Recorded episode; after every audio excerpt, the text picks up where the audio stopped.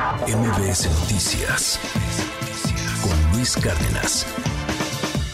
Oscar Valderas, qué gusto verte, hermano. Bienvenido, ¿cómo estás? Qué gusto, hermano. Muy bien, muchas gracias. Oye, hay varios temas que comentar antes de entrar a, Nación Criminal y antes de, presentar la pieza de hoy. Me, me ha llamado mucho la atención Varios temas. Primero, que este, el de López Obrador, es el sexenio más violento en la historia reciente. Más de 171 mil víctimas de homicidio dolosos y feminicidios. El presidente obviamente se, se, defiende, justifica muchas cosas, dice que heredó un país muy malo. Y, y más allá de lo político, que se va a utilizar esto con fines políticos, yo veo el México de Calderón, fregadísimo. El de Peña Nieto, más fregado que el de Calderón. El de López Obrador, más fregado que el de Peña Nieto y el de Calderón. Y el de la siguiente presidenta, pues a ver si no termina igual. O sea, que de aquí al 2029 estemos hablando, pues de que es el sexenio más violento que hemos, que hemos vivido. Claro. Está para llorar. Mira, hay dos formas de verlo. Creo que, por ejemplo, quienes son opositores al presidente van evidentemente a ver este número, que por supuesto que existe, que, viéndolo, digamos, contándolo de manera ordinaria, sin hacer porcentajes, sí es el sexenio con mayor cantidad de homicidios dolosos. No existe una incorporación que pueda eh, poner en contexto más allá de, los porcentajes, tasas de 100 mil habitantes. Sin embargo, también es correcto decir que se frenó un alza en la violencia, venía subiendo muchísimo los índices de violencia. Cuando Enrique Peña Nieto deja el, poder, deja un país de aproximadamente entre 80 y 90 homicidios dolosos al día. Ok. Hoy ya ha bajado ligeramente. 70 andan, ¿no? Por ahí. Anda en 70, exactamente. Hay quienes atribuyen a que han subido las desapariciones. Y entonces, es, e, entonces eso podría contar este, digamos, pequeño, ligero cambio en el conteo de los homicidios. Sea como sea, estamos hablando de números. Pero cuando hablamos de personas, evidentemente la cosa cambia. Hay un país hiperviolento y efectivamente va a ser una herencia maldita para quien llegue a la presidencia este año. Yo lo decía muy temprano, el Estadio Azteca, tú lo sabes mejor que yo, tiene capacidad para 80 mil personas, ¿no? Son dos estadios Azteca y Piquito los que han desaparecido en este sexenio. Es una locura. Dos estadios aztecas y a reventar llenos, esos son los que han matado en numeritos claros, este, probados con el nombre de cada uno. Pero lo que mencionabas ahorita de las desapariciones, pues está muy cañón. Sí, hay, muchas, hay, muchas, muchas hipótesis que plantean que en realidad esta eventual disminución, por ejemplo, incluso en los homicidios en la Ciudad de México, que se ha celebrado como una gran triunfo éxito. De, de, de, Claudia Sheinbaum, en realidad se explica cuando observas cómo han crecido las desapariciones. no, es que en realidad no, han encontrado cuerpos, pero de que hay asesinados, eso, eso evidentemente ha crecido en la ciudad y en el resto del país. Eh, platicábamos hace un momento esta información que se daba de, de último, de último minuto. Em, fue, aparecieron ya por un operativo de rescate con la Sedena y la Fiscalía del Estado de México. Algunos de los desaparecidos eran desaparecidas en su mayoría después de los enfrentamientos de Texcatitlán allá en, en el Estado, en el Estado de México. Eh, es un desenlace, por desgracia, típico o sea, es raro que encuentres a los desaparecidos vivos. Se lo preguntaba incluso a Ceci Flores hace unos días.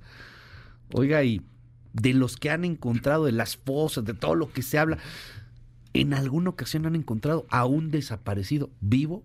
Me decía que no. Es completamente atípico lo que tú dices, eh, Luis. Sobre todo me llama mucho la atención el contexto. Tanto tiempo después los encontraron afortunadamente vivos. O sea, lo primero es celebrar que los encontraron vivos, entre ellos una bebé de un añito. es una, esto te habla de que el grupo del crimen organizado, la nueva familia michoacana, se hizo cargo de su manutención, de su comida, su bebida, tenerlos más o menos bien en alguna zona. Eh, tratarlos relativamente bien, por lo que sabemos no tienen heridas que hagan peligrar su vida, afortunadamente. Me llama mucho la atención que hasta el momento no hay mucha claridad sobre cuántos detenidos, en qué condiciones, si, fue, si hubo un enfrentamiento. Me habla incluso la ausencia en este momento de claridad de un enfrentamiento. Me habla en este momento incluso de una entrega pactada. Ok. De que incluso la nueva familia michoacana pudo haber dicho, los retuve, con tal de que evidentemente me dieran a conocer las personas que hicieron la revuelta eh, en el pueblo de Texcatitlán y como no logré el objetivo, entonces para bajarme la presión que hay, porque además hace una semana empezó un operativo grande en cuatro estados de Tierra Caliente, en Morelos, en Guerrero, en Michoacán y en el Estado de México para detener a los hermanos Hurtado Ascoaga. Entonces mejor te los entrego y bájale todo el calor a la zona. Te hablaría de un, de un pacto incluso entre grupos criminales y el Estado. Como empieza a ser ya el pacto de la sociedad hacia los grupos criminales viéndolos como autoridad.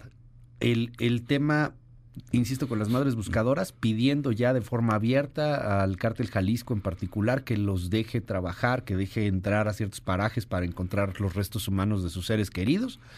Y luego esto que, acaba de suceder también allá en Jalisco, donde un eh, grupo eh, indígena o mujeres indígenas están acusando al jefe de Plaza del Mencho que porque se está pasando de extorsiones, que porque es una, está... Es una locura el video ver estas mujeres muy del norte de Jalisco. ¿Te parece escuchamos el, el, audio con, con estas mujeres? Señor Mencho, un poco más de cinco años hemos padecido un sinfín de atropellos en nuestras comunidades guerreritarias, en la zona norte, por cobro de piso, extorsión, asesinatos injustificados, desaparecidos, todo lo contrario de los principios de la DJNG que usted comanda. Nos hemos informado que el encargado de esta zona es un tal llamado El Rojo, responsable de todos estos atropellos. Nunca en la vida histórica de nuestros municipios jaliscienses del norte no nos habíamos sentido tan inseguros, tan impotentes, tan desprotegidos hasta que llegó este hijo de puta que, que tiene de encargado en nuestra zona. Este bandido, ratero. ¿Qué es esto, Oscar? es que es que la población diciéndole al Mencho, oye, a ver su autoridad, los principios que tiene el cártel. con eso me quedo, Luis. Apelando a los principios, los valores, la ética, evidentemente no existe, que no tienen, el CJNG que usted comanda, señor Mencho. La petición no va al gobernador, no va al presidente, va a quien este grupo de mujeres guerréricas reconocen como el poder fáctico, quien realmente... A la verdadera autoridad. La verdadera autoridad, la autoridad paralela. Ahora, y, aquí hemos insistido en este concepto, eh, Luis, no es que no haya estado. En, en, en esta zona del norte de Jalisco, que es clave para entender la ruta norte de las drogas hacia Estados Unidos, hay alumbrado, hay calles pavimentadas, hay escuelas que abren, de manera rutinaria y hospitales. Es decir, no hay una ausencia del Estado. Hay un Estado presente pero cómplice. Porque no se puede entender que estos grupos criminales tengan esa cantidad de poder si no está haciendo tratos con los municipios, con los estados. Y es de verdad terrible tener que ver cada vez más personas comienzan a dirigirse hacia los grupos criminales para pedirles permiso o hacerles solicitudes que debería atender el gobierno. Mujeres guerréricas, las madres buscadoras de Sonora, los propios migrantes. Eh, me recuerda incluso, no estás de acordar, Luis, eh, unos ataques por ahí de 2010, 2011 a los colegas periodistas en el noroeste del país que tuvieron que sacar un desplegado para decirle claro. Oh, en el diario noroeste, de, vamos a, díganos las reglas. Díganos las reglas del juego. A ver, ¿cómo quieren que trabajemos? Porque, es, porque es obvio que ustedes ponen las reglas y nosotros entonces tenemos que jugarlos. Y nos dirigimos a ustedes porque las autoridades no nos están poniendo claro cómo hay que hacerlo. En este país hay que decirle cuáles son las reglas del crimen. Y ya lo hacen, ¿no? O sea, lo que está pasando en Tamaulipas con el grupo Escorpiones, acá igual ayer un video comunicado, encapuchados, este, ahí grabados, grabándose y diciendo, oigan, este, extorsiones y todo, el, cobro es conmigo, ¿eh? No, no con estos otros criminales, aquí nosotros somos los que mandamos. Escuchemos, esto pasó en Tamaulipas. Somos el grupo Scorpion, estamos en la ciudad de Matamoros, para los carros, nomás para comentarles que la línea que están agarrando de Biasi y los Juraidini no es la correcta. Ellos no tienen autoridad para hacer ningún trato con nadie, ni negocios. Ellos no son bien vistos en esta plaza. Con el cartel del Golfo aquí en Matamoros ni en Reynosa. Por favor, si quieren trabajar bien con la línea correcta para que no haya desestabilidad en los puentes ni en las ciudades, con el empresario compadre Marín, estamos a la orden para que sepa, ¿no? A ver, de nuevo, de nuevo el fraseo es interesante. Habla de autoridad. Nosotros somos la autoridad. Sí. Ellos no. Exacto. el otro narco no. Ni siquiera el gobierno. Fíjate, la palabra autoridad es la que utilizan. se, se, asumen el, asumen el mando porque eso es lo que son. Y lo hacen además, querido Luis, en el contexto de que el secretario de Seguridad Pública de Tamaulipas. ah, sí, ayer. Ayer dice. Ayer o antier dice. Les pedimos tantita, conciencia al crimen, al crimen organizado para que nos dejen hacer las elecciones en paz. Ay, ay, ay, lo que sea su voluntad, su cuantita caridad para la gente. El secretario de Seguridad Pública, Luis, imagínate, dice pidiéndole permiso al crimen organizado para que, a ver si se les antoja y si amanecen de buenas, pues que se pueda hacer el ejercicio democrático más interesante y más potente de este país. Qué locura, ¿no? De verdad. ah, está cañón. Oye, Oscar, hoy Nación Criminal, ¿de qué va? Mira, es una historia terrible que comenzó a circular ayer y que tuve la oportunidad de revisar con algunas fuentes. Aparece en Culiacán, Sinaloa, el cuerpo de un joven, un adolescente de 15 años, eh, asesinado, que mm. llevaba dos meses desaparecido, desde noviembre. Y la manera en la que aparece el cuerpo es de verdad muy preocupante. Los asesinos de, de este chico le colocan 11 carritos de juguete sobre el cuerpo. ¡Auch! ¿Por qué? 11 carritos de juguete, 9 en el pecho, uno en cada mano. Carritos de esos como los que, con los que jugamos, de Hot, Wheels. Hot Wheels. Estos es la nueva marca escarlata del crimen organizado en Sinaloa, de los chapitos en particular. Nación criminal con Oscar Valderas. Un cadáver colocado bajo un puente es el detonador de esta historia.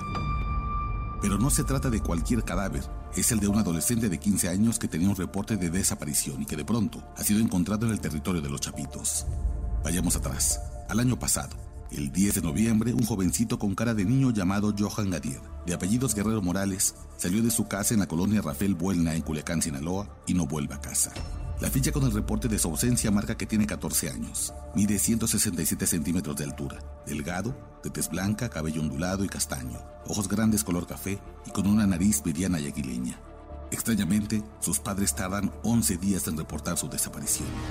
Es hasta el 21 de noviembre que piden a las autoridades locales que se lance una alerta Amber Sinaloa en busca de ese joven con rasgos que lo hacen ver mucho menor, incluso de unos 11 años. La imagen que entregan al gobierno estatal para iniciar su rastreo es la de un chico con ojos tristes, cabello corto y rubio castaño, una polo blanca y como seña particular un lunar en la mejilla derecha, la última esperanza para encontrarlo con vida.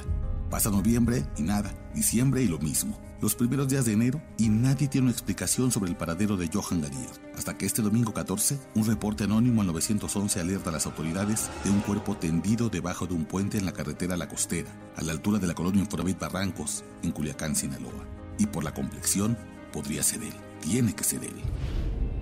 Cuando los policías llegan al lugar de los hechos y observan el cuerpo, ni siquiera sienten urgencia por pedir una ambulancia. Es evidente que no hay paramédico alguno que lo pueda regresar a la vida. Tendido sobre el piso y boca arriba, tiene esa rigidez muscular que se desarrolla usualmente después de 4 a 10 horas de la muerte. Tiene unos tenis negros de marca, nuevos, casi resplandecen, unas agujetas blancas inmaculadas encima de unas calcetas blancas, unos jeans azules entallados, ni una rasgadura ni señal de segunda mano, pero manchados con sangre en la entrepierna, y un cinturón gris, también de buena marca, que aprieta el pantalón a la diminuta cintura. No lleva camisa, lo que permite ver su torso delgado salpicado de sangre y con agujeros de bala. La sangre seca está por todo su pecho, sus brazos y cuello esbelto como de cualquier chico de 15 años. Evidentemente, fue torturado. Y si es que su rapto ocurrió en noviembre, la suma de los días apunta que su sufrimiento se alargó por al menos ocho semanas. Un secuestro inusualmente largo para un adolescente, incluso en México, donde el horror sorprende. Pero lo extraño va más allá de eso, y es que sobre el pecho lastimado sus asesinos le han puesto nueve coches de juguete, uno blanco, dos azules, dos negros, uno verde, naranja y otro verde. En la mano derecha uno más y en la izquierda otro. En total, 11 carritos de niño pequeño y puestos deliberadamente para ser hallados junto con el cadáver del adolescente desaparecido desde noviembre pasado. Fuentes de Nación Criminal en Sinaloa que fueron consultadas sobre este hecho refirieron que se trata de un mensaje usual en la zona. En los últimos años han aparecido al menos una decena de cadáveres rodeados de coches de juguete, como la marca de que las personas fueron asesinadas por el cártel local debido a que se dedicaban, sin permiso del crimen organizado, al robo de vehículos. Es la marca escarlata de la mafia, la señal de la delincuencia actuando como una falsa justiciera. Hasta ahora, ninguna autoridad ha confirmado que Johan Gadiel estuviera involucrado en actividades ilícitas, pero las señales que dejaron sus asesinos parecen indicar que o tenía una relación con algún grupo dedicado al robo de automóviles, o fue confundido por alguien que hacía ese trabajo sucio. La preocupación escala más allá de un caso extraño y aislado, y es que en los últimos meses se ha presentado en el estado una ola de adolescentes desaparecidos en condiciones inusuales, como las que llevaron a Johan Gadiel a la muerte. Está, por ejemplo, el caso de Rubén Andrés Sauceda Rivas, de 14 años, y localizable también desde noviembre, pero en Guasave, Sinaloa. Y hay más casos en El Fuerte, en Mazatlán, en Choix, que han empujado al gobierno del morenista Rubén Rochamoya a una entidad con más de 5.537 desaparecidos. Las alertas están prendidas en Sinaloa. Ya no hay códigos de honor en la guerra. Hoy, hasta algo tan inocente como un carrito de juguete es la señal del terror, la muestra de que ni siquiera los niños están a salvo de la violencia extrema. Pues es este lenguaje, estos símbolos del narco, de- del crimen organizado, los carritos por robacoches, entiendo. Sí, por robacoches. Esa es, esa es la primera, la primera, digamos, línea de investigación. A ver, se trata de un menor de edad que fue asesinado, eh, presunto robacoches. No hay ninguna investigación oficial, no hay ninguna línea. Evidentemente la familia tendrá una versión absolutamente distinta y, y la respetamos, pero al menos cuando hablo con la gente de Sinaloa, con, con gente de la fiscalía, me dicen, nosotros ya entendemos este lenguaje. Se le está acusando a esta persona, por parte del crimen organizado, de hacer una actividad que el crimen o no autoriza o está en contra, que es el robo, el robo de vehículo a mano armada. Pero así que yo Luis, hemos visto estos lenguajes terribles, cómo han estado presentes en México, cómo hay personas que amanecen, eh, que, les- que amanecen cuerpo sin un dedo, y tiene que ver porque señalaron a alguien. O le cortaron la lengua a alguien, Habló. habló de más. Eh, incluso recuerdo que había algunos casos de periodistas a los que incluso les dejaban la computadora, el teclado junto a los cadáveres. Eso pasó en Tamaulipas, por ahí del 2008-2009. Tenía que ver evidentemente con que estaban informando. Y hemos visto también, por ejemplo, en Sinaloa, que algunos cuerpos cuando los abandonan, los dejan en la calle, los dejan a propósito con una lata de cerveza y tiene que ver con que supuestamente estarían involucrados en la reventa de cerveza, que es un negocio que únicamente le Que pertenece al cártel el de. Sinaloa y que al quien se meta, se mete en un problemón. Son los nuevos lenguajes del crimen organizado. Oscar, mil gracias. Como siempre, te seguimos en tus redes. Hermano, podemos seguir la conversación en ex o Twitter, arroba Oscar Balmen. Gracias. Y están disponibles los podcasts en Sí. YouTube. Sí, sí, sí, están disponibles ahí para que puedan ver Territorio Rojo en el canal de YouTube de MBS Noticias. Ahí están los siete episodios de la primera temporada. Ya estamos trabajando en la segunda temporada. Ya estamos listos para sacarla. Yo creo que en febrero ya estará sin duda otros siete capítulos con otros siete perfiles interesantes de capos que seguramente mucha gente conoce y quiere saber un poco más y de los que no conocen, pero todos han moldeado este país a la mala, lamentablemente. Gracias. Es Oscar Valderas con su Nación Criminal. MBS Noticias Luis Cárdenas.